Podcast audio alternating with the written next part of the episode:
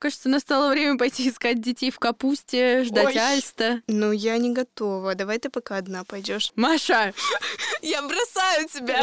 вместе на абордаж за детьми. Срочно хочу кого-то накормить. Ой, давай ты просто накормишь меня. Тебе немного за 22, извини.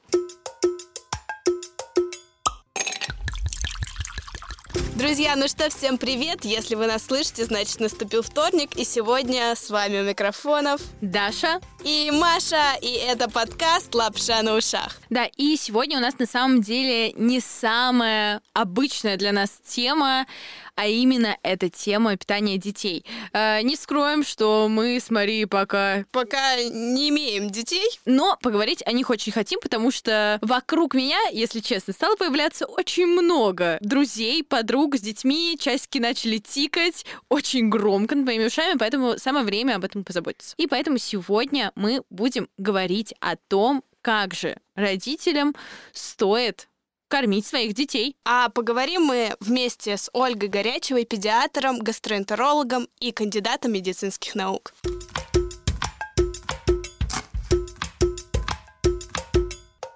Давайте начнем э, разговаривать о детях с самого рождения. То есть сейчас поговорим о грудном вскармливании и потом о вводе прикорма, как это правильно сделать, с чего начинать и когда.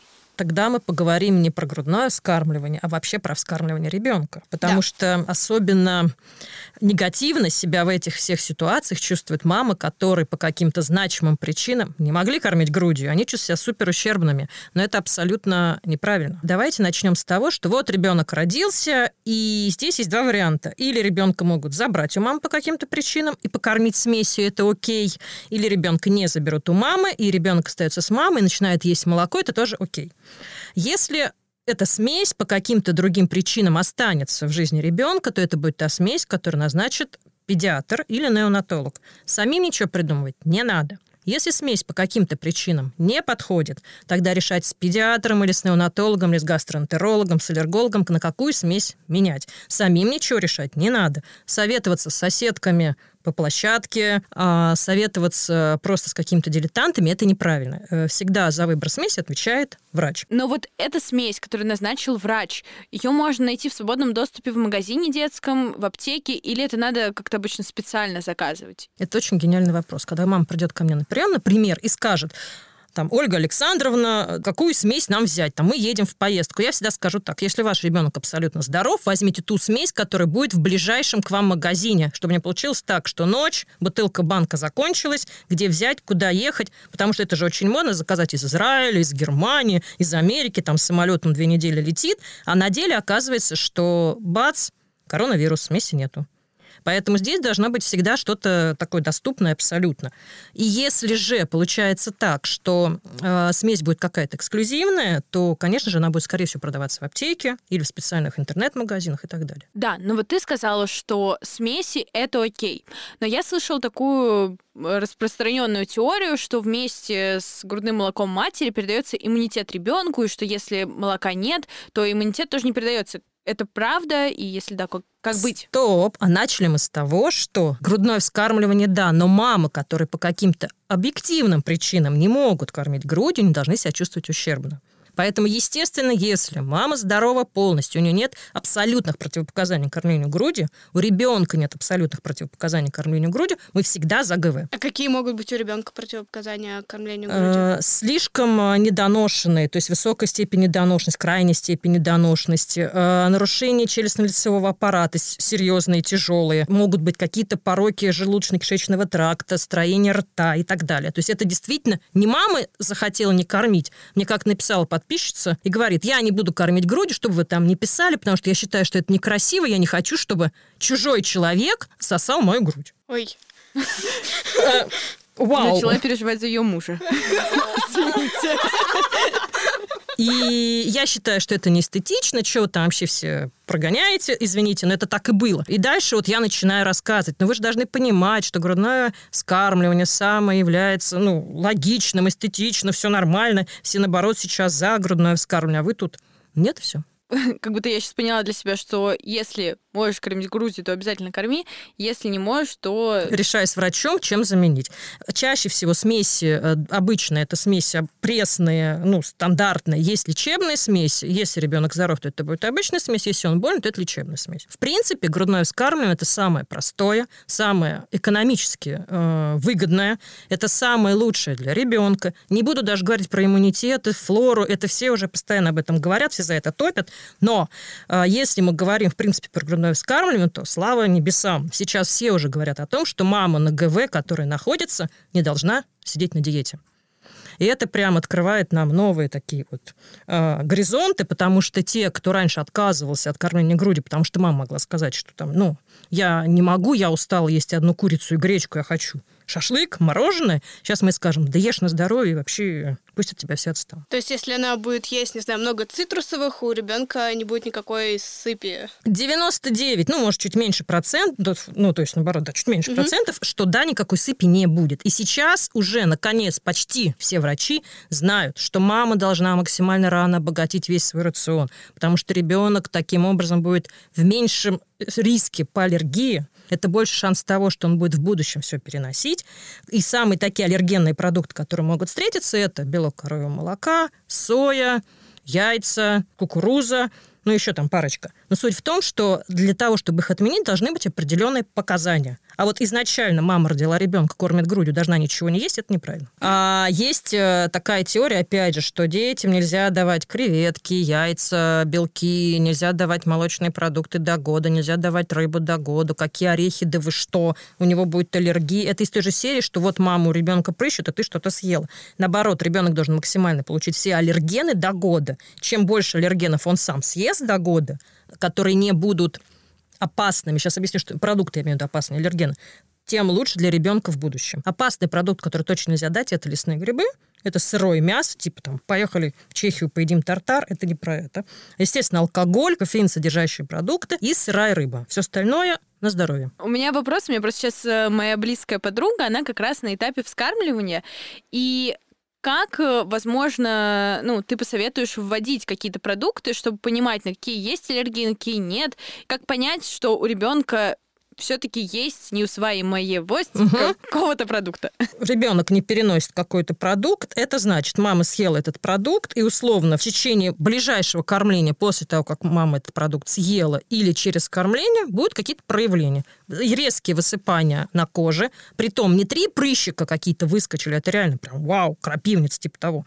Или это будет э, кровь в стуле, или это будет что-то из этой серии. Но говорить, что накопительная аллергия, там, ты, мамка, ешь гречку уже неделю, или вот ты съела месяц назад клубнику, теперь высыпал, это бред. У меня тогда следующий вопрос. А, вот мы кормим до какого-то момента, и когда мы вводим прикорм? И какие это будут продукты, с чего начинать? Все, естественно, кто во что гораст, и куча специалистов по прикорму. Это очень денежная такая яма хорошая. На самом деле правила они одни. Мы опираемся на рекомендации ВОЗ. И они таковы, что прикорм мы начинаем ребенка в тот момент, когда ребенок к этому готов. То есть, условно, посадили вы своего малыша или там он полусидит, а выхватывает у вас перец из рук, яйцо, требует стучить ложкой, ну, конечно, все я утрирую, но суть в этом. Там, или следит э, глазами за вашим ртом, что вы там едите, нервничает и хочет, значит, пора давать прикорм. Обычно это 5,5-6 месяцев. Начинаем мы с того, с чего считаем нужным.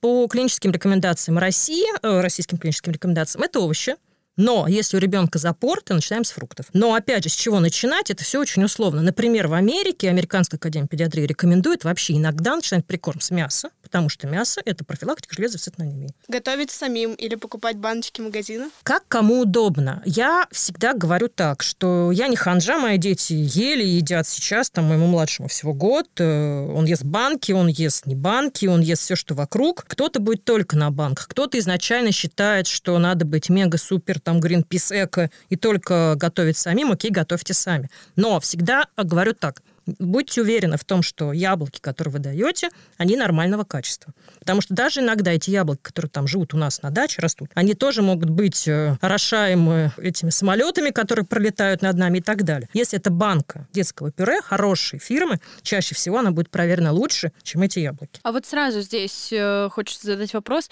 какие, возможно, ты порекомендуешь фирмы именно, ну, вот эти баночки детские? Это не про рекламу, это просто, правда, мне кажется, про боль родителей. Здесь Здесь всегда смотрим на состав и на ценовую политику. На удивление, но это не будет рекламой, э, в Москве на молочной кухне и мне в том числе дают агушу.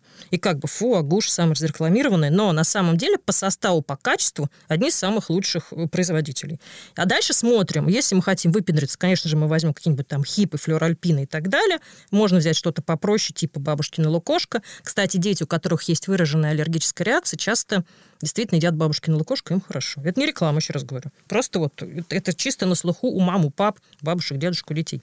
Здесь тоже надо понимать, что если мы берем какие-то банки, то эти фирмы должны быть более известны, чем какие-то подпольные, там, не знаю, дяди Степа и так далее, потому что чем э, бренд разрекламированнее, тем, соответственно, лучше качество. Ну, то есть то, что лежит в магазинах на полках, это ок. Это детей. ок. Вот если смотреть на состав, угу. чего там точно не должно быть, вот что прям красный свет? А, не должно быть всяких ешек, и то надо понимать, какой возраст ребенка. Условно, если мы начали давать ребенку яблоко, то это должно быть только яблоко, может быть яблоко с добавлением витамина С или лимонной кислоты. Все. Угу. Ну вот э, я сейчас э, здесь сразу вопрос. Угу. Э, мы перед этим записывали выпуск э, с экспертом, химиком э, и, и говорили пищевым как технологом. Раз, и пищевым технологом, да, и говорили как раз про химию, про ешки. И она сказала, что в целом для нас, э, для людей, это безопасно. Еще раз, э, сразу перебью, я понимаю, что хотите спросить. Если это малыш, и он условно, это его первый прикор, мы просто не поймем, на что реакция. Поэтому идеально, чтобы первый состав был монокомпонентным. Потом эти ешки, ради бога. И чтобы понять, э, на что аллергия, то лучше постепенно вводить, то есть один день одно, другой день другое, чтобы посмотреть, как реакция. Правила прикорма таковы. Вводим всегда в утренние часы, потому что если мы условно первую клубничину дадим в 9 вечера, в 10 ляжем спать, в спросоне не поймем, о чем речь, а ребенок весь утра встанет никакой красный, а то и будет валяться в температуре, потому что это острый фенофилический шок и крапивница, то это, конечно, беда. Поэтому всегда первый продукт выводим с утра. Второе. Даем новый продукт каждые 2-3 дня. То есть, условно, сегодня яблоко, это будет одна чайная ложка, на следующий день мы дадим больше, на следующий день еще больше и ведем новый продукт. И никогда не даем их э, много сразу, потому что, опять же, это первое время, потому что мы не поймем, что это за реакция. И правила хранения всегда надо это обсудить, что банка должна храниться не больше 24 часов. То же самое касается и э, продуктов домашнего производства. Но банка в открытом виде, да, вы имеете конечно, в виду? Конечно. Угу. У меня, на самом деле, такой вопрос. В какой момент адекватно перестать кормить грудью. Да, у меня был что, этот же вопрос. Потому что я, к сожалению, в своей жизни видела женщин, которые трехгодовалых детей, четырехгодовалых детей кормили грудью, и как по мне, э, это ну, шокирует. вот. Нормально ли это в целом для здоровья ребенка, для его пищеварения и для его психологического развития? Я в своей жизни видела пятилетнего ребенка, который подходил к маме, доставал сиську, сказал, я тут пососу, сосал и уходил. Это тоже нормально. В чем суть? Как понять, когда хватит? Когда мама решила, что это уже ее грудь, и только ее, ну, может быть, иногда еще ее мужчина, и больше ничья. И тогда мы говорим, стоп, хватит. По рекомендациям ВОЗ мы кормим до двух лет. А, но если по какой-то причине там надоело, не хочу, хочу лечить зубы там, с кучей антибиотиков, надоело мне ходить там, не знаю, с дырками во рту или кривой челюстью, то окей, я могу прекратить кормить грудью, при условии, что ребенку от этого тоже будет хорошо. А тогда минимальное время? Минимально столько, сколько получится. Здесь как важно, как у себя в голове побороться со своими тараканами. Если как бы все окей, и мы понимаем, что этого месяца мне хватит, и не хочу просыпаться по ночам, пусть лучше няня ребенку сделает смесь бутылки и даст, то ради бога пусть будет так. Покормите хоть сколько-то. Идеально, чем дольше, тем лучше, но не до фанатизма. Естественно, если ребенок уже есть полноценно все продукты, у него все хорошо, психологическая связь с мамой у него прекрасная, то вполне можно убирать грудь. Потому что после года же грудь это больше уже вот в голове, чем это реально насыщение. Да, она дает абсолютно там какой-то запас э, энергетический, да, это какие-то ну, ну, нутриенты мы получаем тоже, но все равно основное питание это уже прикорм.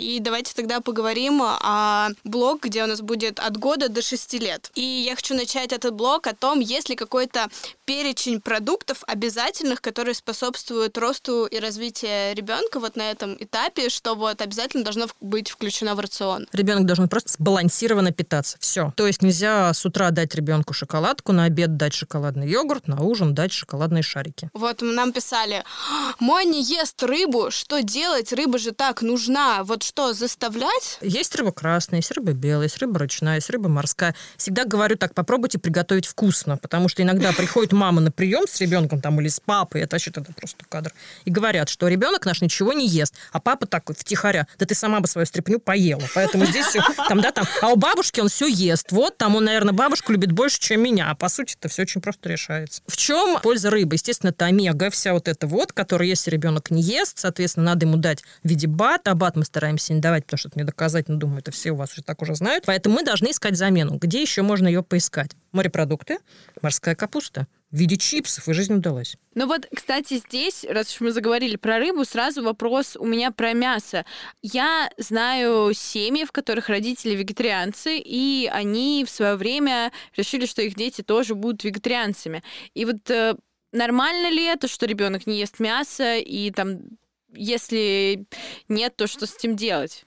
Белок э, и, в принципе, железо можно получать из других продуктов, но всегда мы должны понимать, что мы должны контролировать э, уровень э, железа, ферритина у ребенка. Притом, если это мама вегетарианка кормит ребенка грудью, то обязательно контроль идет на третьем месяце, шестом месяце, чтобы не пропустить тяжелую анемию. И, тоже, и в то же время, когда ребенок уже ест продукты прикорма без мяса, мы тоже контролируем железо. Все. Ну а как? Это просто сдавать анализы и смотреть, все Да, ли... кровь из пальца хотя бы. Ну, мы не сдаем из пальца, чаще всего мы сейчас даем ее из вены, но для бытового объяснения та самая кровь, которую обычно называют из пальчика. Вот если, например, э, я вегетарианка, но в целом я не против, чтобы мой ребенок э, ел мясо, это лично мой выбор, то здесь как? Лучше кормить мясом или не кормить? Конечно. Сейчас мы все стараемся придерживаться правильного питания. Это средиземноморский тип питания. По нему обязательно должно быть белое мясо и немножко красного мяса. Сейчас э, объясню кейс. Мгм.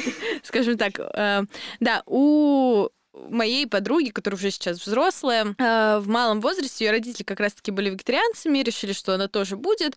Так и жили, потом передумали. Ребенок остался в итоге вегетарианцем, мясо не любит, ну, от слова Мгм. совсем. И по итогу в подростковом возрасте выяснилось, что большой недостаток гемоглобина, и пришлось кушать э, мясо как раз-таки прям как лекарство запихивать.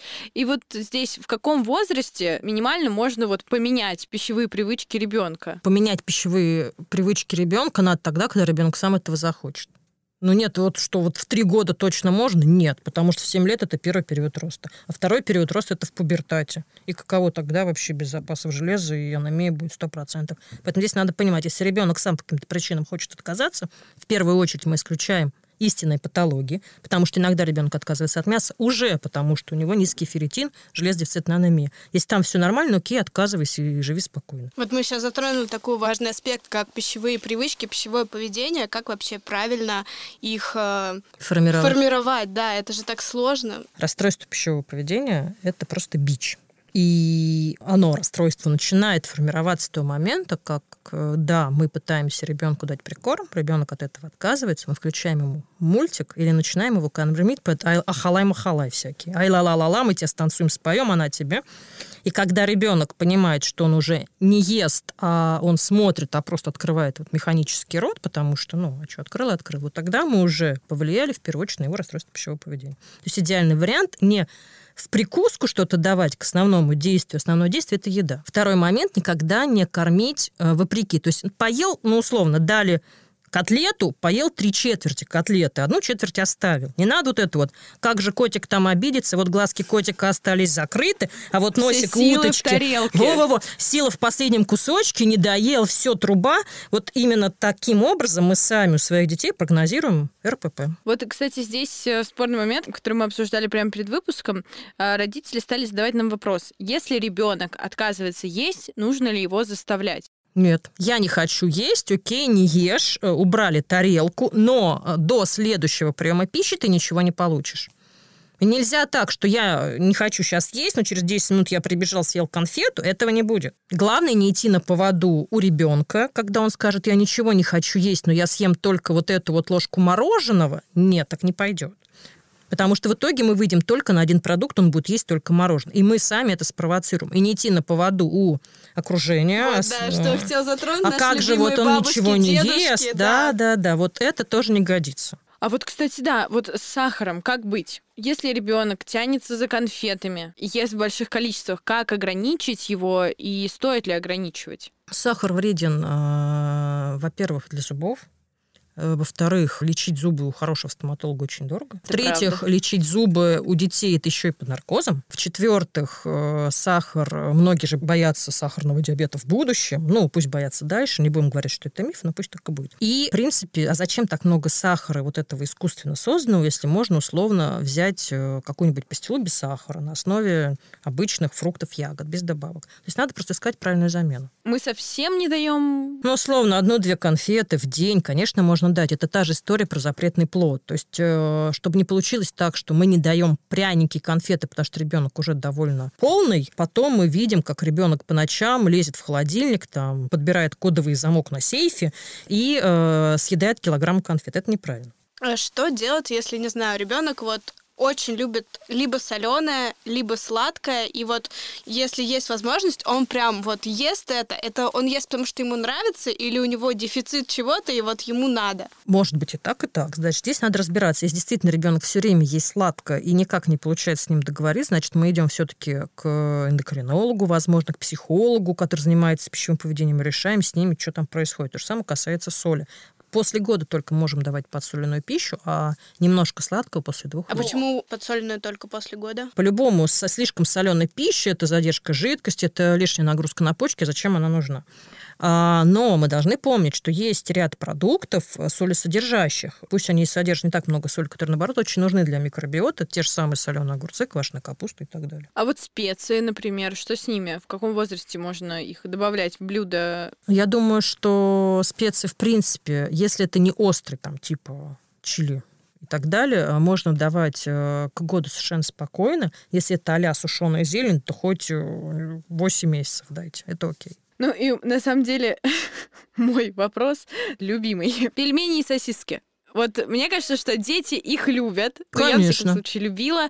Они относятся к чему? К вредной еде или к нормальной? Потому что по факту... Они относятся к еде, которая приходит на помощь маме, когда мама ничего не успевает приготовить. Отличная категория еды. Ну, то есть можно, но не часто. А, можно без фанатизма и понимая качество продукта. Только вчера это обсуждал с кем-то из пациентов. Как раз мы говорили про сосиски. И я говорю, ну окей, если вы знаете, что это хорошие там халяльные сосиски, купленные там, сделанные из говядины, а не из крысиных хвостиков, то ну да, окей, мы надеемся. Ну или сделайте сами, в конце концов. Не надо покупать ребенку колбасу, купите ветчиницу, не реклама. Я знаю, что там типа Редмонд, что-то там из этого, 2000 рублей, и у вас всегда дома будет колбаса. Сами мясо накидали, бабах, все готово. То же самое пельмени. Есть пельмени какие-то там соевые, есть которые хорошие тоже надо понимать, что, что стоит. А есть пельмени, которые слепили сами и убрали просто в холодильник, ну, в морозилку. Это вообще идеальный вариант. Хорошо, с ребенком еще как-то, я понимаю, у него на поводу не идти, но когда твои э, родители имеют над тобой авторитет, вот что делать, мне кажется, Такое часто бывает в семьях. Безумно часто. И здесь важно дать понять, что самые идеальные отношения – это отношения родителей и ребенка, а не родителей, родителей и ребенка. И здесь очень просто, потому что это ваш ребенок, и все, даже юридически ответственность за своего ребенка его здоровье несет папа и мама. Ну, то есть Или официальный опекун. Выстраиваем личные границы. Четко, абсолютно. И если кто-то и обидится, то, как показывает практика лично, обычно все потом разобижаются. Хорошо, а что делать а, с теми бабушками, дедушками, которые втихаря от тебя, вот ты отправил ребенка, не знаю, на выходные, а, его там накормили, не знаю, чипсами, всем чем угодно, он приехал, у него там потом какие-нибудь высыпания.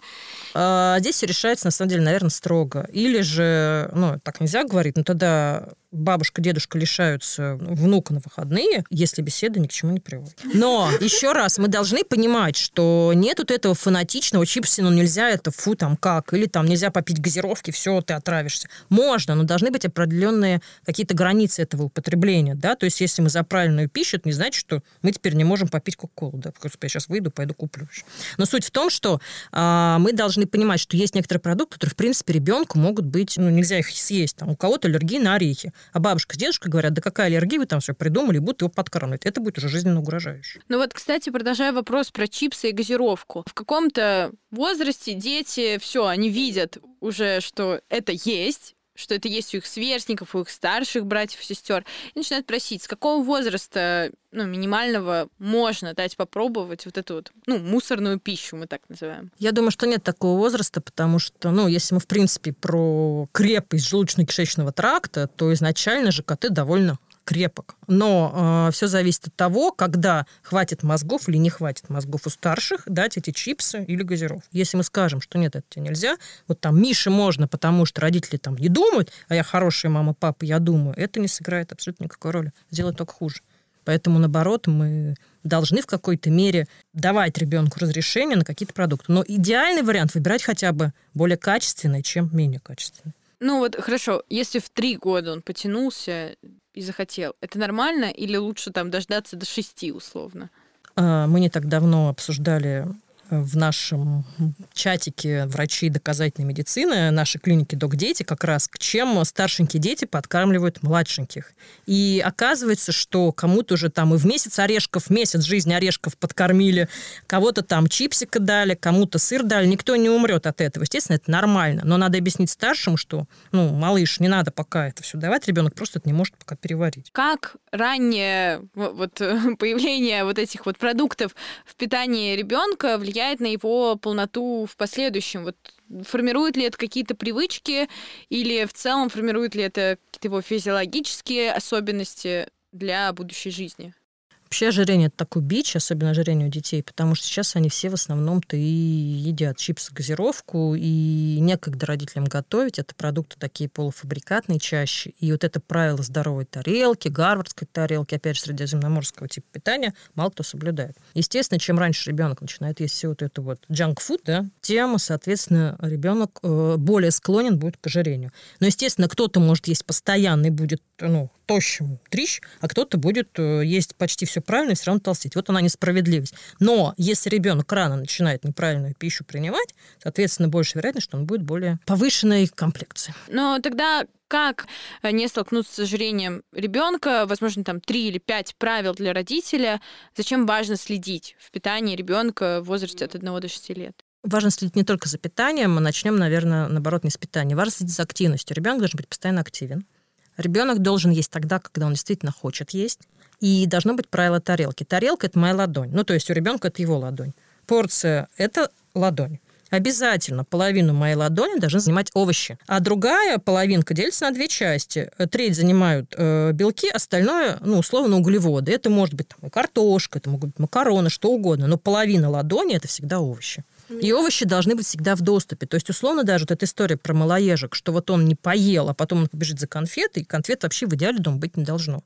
А лучше пусть он там не поел и побежит за, не знаю, за перцем красным. У меня тогда следующий вопрос. Ну, все мы знаем, бывают различные застолья, когда родители иногда теряют контроль. Ну, не прям совсем, ну, просто они веселятся, а дети могут подойти и попробовать, например, алкоголь, думая, что там что-то другое налито. Вот стоит ли паниковать, переживать, если такое произошло? Когда вы впервые попробовали шампанское? Ой, я, кстати, с родителями. Я, кстати, тоже. Ну, не знаю, лет, наверное, в 15. Ой, нет, мой алкогольный возраст начался гораздо раньше. Мне кажется, лет в 10 я попробовала, ну, типа, чуть-чуть мне дали. Я случайно просто попробовала, я это помню очень хорошо, мне было лет 7, но как ты был, типа, ой, тьфу, я думала, это любимый Буратино, а я такая там, тьфу, тьфу, и выплюнула. Ну и что, жива, до сих пор сижу, он уже 30, сколько мне лет 39 почти, ага. А вот то, что некоторые родители, кстати, мои тоже так делали, дают попробовать пену от пива, это как? Это прям как будто они настоящие чехи. Но, конечно же, нет. Почему мы не даем детям алкоголь? Это связано исключительно с тем, что их печень пока не готова его перерабатывать как надо. Это все. Ну и почки тоже. Поэтому чем старше будет ребенок, который попробует алкоголь в первый раз, неважно, предумышленно или нет, э, тем будет лучше. Или там условно можно приготовить э, рыбу в кляре от пива, да на здоровье, никто не против. Или там рыбу или шашлыки там замачивают в вине, тоже на здоровье. Но прям взять там бокалы 10 лет хлоп, нет, наверное, это не очень даже по логике правильно. Хочу тогда э, задать следующий вопрос. Вот в этот период, э, который мы обозначили от года до шести, какие бывают самые частые распространенные э, заболевания, связанные с пищеварительной системой у детей, и в чем э, чаще всего бывает э, причина, Проблема. да, причина проблемы? Ой, сколько этих заболеваний. Но на самом вот деле, скорее всего, первое, с чем придут, это с тем, что ребенок как раз малоежка. Но это мы уже, в принципе, обсудили. И это будет связано чаще всего с родителями, с их неправильным поведением по отношению к ребенку, в принципе, к пище. Еще, кстати, часто дети бывают малоежками, потому что они не видят, как родители едят. Условно, папа весь день на работе, папа приходит, ну, папа там или мама, если это не очень стандартно для нас в семье, приходит в 10 часов, ребенок уже ложится спать, там ужинает. А мама не может в течение дня поесть, потому что ей некогда. И ребенок не понимает, зачем вообще ему надо есть. Поэтому малоежки. Второе, это, конечно же, запоры, потому что ребенок начинает есть все подряд, или у, неправильно его высаживают на горшок, то есть насильственно. Тогда это идет нарушение стула. Ну и, конечно же, боли в животе. Но боли в животе тоже надо понимать, что они могут быть функциональны, то есть ребенок понервничал, у него как будто бы что-то заболело, или ребенок переел ягод, у него много газов, у него как будто бы что-то заболело, а могут быть истинные. Ну или, соответственно, поносы, которые чаще всего будут связаны с вирусом. Сейчас вообще лето самое оно Поэтому боль в животе, понос, рвота. Такой быстрый вопрос. Мы в э, выпуске про микрофлору обсуждали, сколько раз э, мы должны сходить в туалет для взрослых. Для детей есть какая-то норма? Мне кажется, потому что это важно знать. И сколько раз надо ходить взрослому? Ну-ка, ну-ка. Несколько раз в день, как мы узнали. Ничего подобного. На самом деле э, это был миф. А, стул может быть столько раз, сколько комфортно человеку.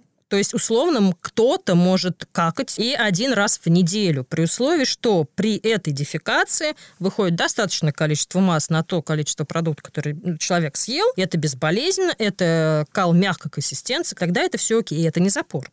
А у кого-то это может быть и 5-6 раз в сутки, это тоже для человека будет нормально. И то же самое у детей. Вот у детей, для того, чтобы сказать запор или не запор, есть несколько критериев. Первый критерий – это должно быть не менее двух дефекаций в неделю. Второе – дефекация должна быть безболезненная. Кал должен быть мягким, он не может быть овечьим или очень большого диаметра. Не должно быть подмазывания между дефекациями. Не должно быть а, чувство неполного опорожнения кишки, то есть, условно, я сходил покакал, и вот я опять побежал, потому что не докакал. И не должно быть крови в стуле и так далее. И, в принципе, у взрослых то же самое.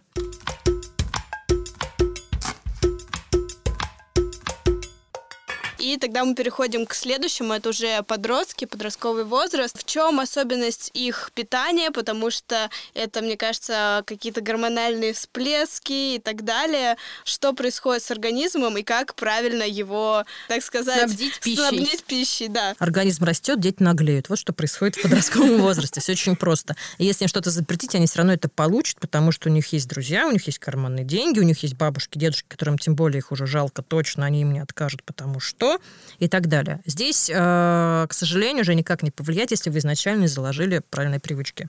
Поэтому если, в принципе, в привычку у вас за столом не входит копченая колбаса на завтрак, на обед и ужин, а есть э, вот, вот именно вот эти стандарты есть э, средиземноморского типа питания, то значит, у ребенка в подростковом возрасте, скорее всего, все будет хорошо.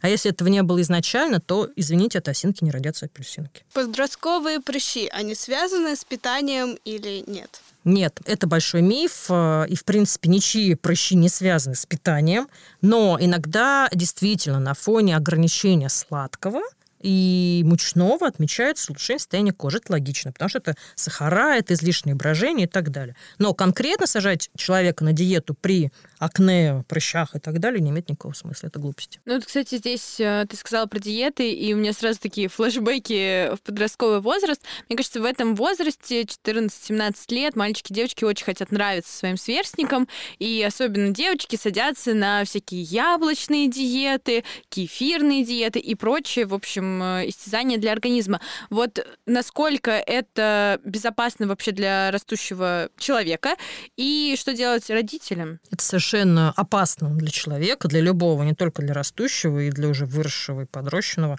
потому что микробиота должна питаться. Чем разнообразнее мы едим, тем лучше. Поэтому если наш организм будет получать только яблоки, ничем хорошим это не закончится. Поэтому надо объяснить человеку, что надо есть разнообразно. Опять же, вот тебе правило тарелки, давай действуй. И лучше тогда, э, если мы говорим про лишний вес, предложить ребенку абонемент в спортзал, потому что в 14 лет уже можно вполне заниматься банально какие-то тренировки и так далее, чем ограничить его в питании. Ну, а если вот, э, не знаю, девочка 15 лет говорит, все, я буду сидеть на диете 60, 90, 60, там, а наоборот. Нет, наоборот. 90. Очень маленькая грудь, очень большой живот. Да, и все. Мне нравится Максим, и я хочу его завоевать. Вот здесь маме, ну или папе, как с этим взаимодействовать? Это уже история про анорексию. И если сейчас, вот в данный момент не объяснить ребенку, не наблюдать за ребенком и не кормить ребенка правильно, и не поймать тот момент, когда уже как-то все плохо, то потом это уже психиатрия. Как заметить, что что-то не так? Ребенок очень худеет. Условно там начинает подвязывать веревочкой джинсики, там просит купить одежду на размер 2-3 сразу меньше, сразу кожа становится очень плохой, сухая кожа, ребенок начинает желтеть. А ребенок очень много времени после еды проводит в туалете, потому что потом вызывает у себя рвоту и так далее. А вот это все уже признаки того, что анорексия. Плюс а у ребенка начинают выпадать волосы, ломаются ногти, и начинается очень некрасивая история.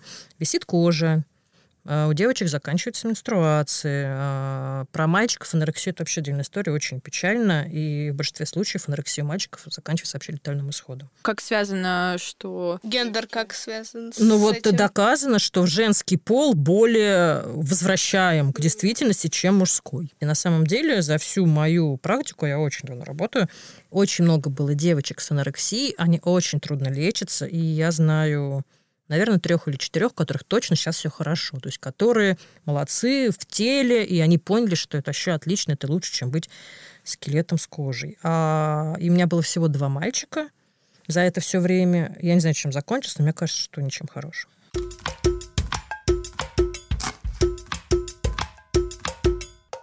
Хочу спросить твое отношение, наверное, даже как мамы и как врача тоже, к школьному питанию, чем сейчас кормят детей в школах, потому mm-hmm. что, насколько я знаю, сейчас схема такая, кто выиграл тендер, тот и кормит, а насколько эта еда соответствует ГОСТам, если они сейчас существуют, э, и вообще как качество продуктов. Здесь такой юридический момент тонкий. Если бы еда не соответствовала ГОСТу, она бы не выиграла тендер.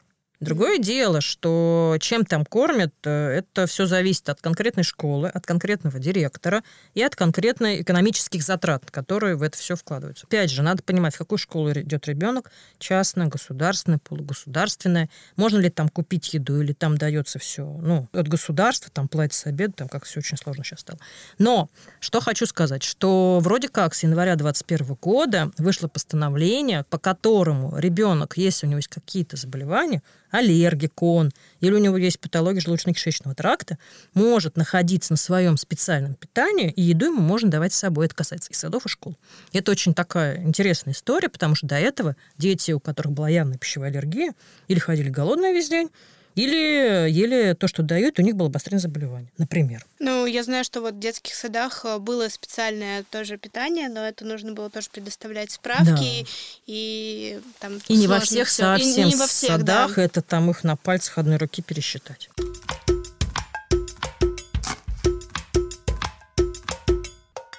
Мы кинули клич людям, у которых уже есть дети, чтобы они задали вопросы, и словили на самом деле какой-то. Шок да, шок, потому что вопросы полетели, в какой-то момент полетели вопросы не только связанные с едой. Да, хотя мы обозначили тему, я капслогом написала, но нам родители писали любую свою боль касаемо детей. Да, в общем, то, что в нашей стране много паникующих мам, это мы Точно. выяснили однозначно. А паникующих пап еще больше. Так вот, да, Маш, начнем рубрику. Почему дети не готовы пробовать незнакомые блюда и продукты? Потому что дети привыкли есть привычную еду. Они должны до этого дойти головой. То есть они должны понять, что первое – это безопасно, второе – это не противно, третье – это вкусно. Ну, то есть э, не беспокоиться, само как-то потом попробуется. Да, но Мария Кардакова, знаете, наверное, Мэри Сторис, э, она в свое время проводила очень интересный вебинар по микробиоте в том числе и говорила, что идеально идеальный микробиота обогащается, если человек ест 50 продуктов в неделю. Это не значит картошка вареная, пюре, картошка фри, да? Ну, там картошка, морковь, там свек, ну, короче, поняли. И поэтому, если ребенок э, не ест что-то, мы должны все равно это постоянно предлагать. То есть надо организовать тип шведского стола. Ну, то есть ребенок ест одни огурцы, а мы хотим, чтобы он попробовал, ну, что там, из банального, зелень, помидоры, перец, там, ну, что-нибудь еще. Соответственно, мы будем класть вот эти микропорции на стол, в первое время ребенок посмотрит, вернется, потом увидит, что все эти едят, там, возьмет, облизнет, положит и так далее. То есть вот привычка все время это видеть, она в итоге вот в голове отложится, что ну, если остальные едят, наверное, это все не так плохо, и в конечном итоге мы попробуем. Как лучше организовывать стол для принятия пищи? То есть это вот э, все-таки в своей тарелке у тебя лежит что-то, и ты можешь там взять еще чуть-чуть со стола, или все-таки вот, э, как ты сказала, шведский стол это вообще топ, когда ребенок может сам понять, что он хочет? Не, всегда вот эта вот история про тарелку, когда половина овощей и так далее, и плюс к этому что-то еще лежит. То есть ребенок ест то, что у него на тарелке, параллельно что-то еще подхватывает. Это окей. Тогда да, вопрос от слушателей. Почему выявляется рост количества пищевых аллергий и какие факторы на это влияют? Потому что мамы сидят на диетах при грудном скармливании, потому что ребенку боятся вводить новые продукты. Плюс ко всему есть гипердиагностика, которая, в принципе, быть не должно. То есть иногда могут назначить, а давайте-ка сдадим иммуноглобулина Е к 150 аллергенам.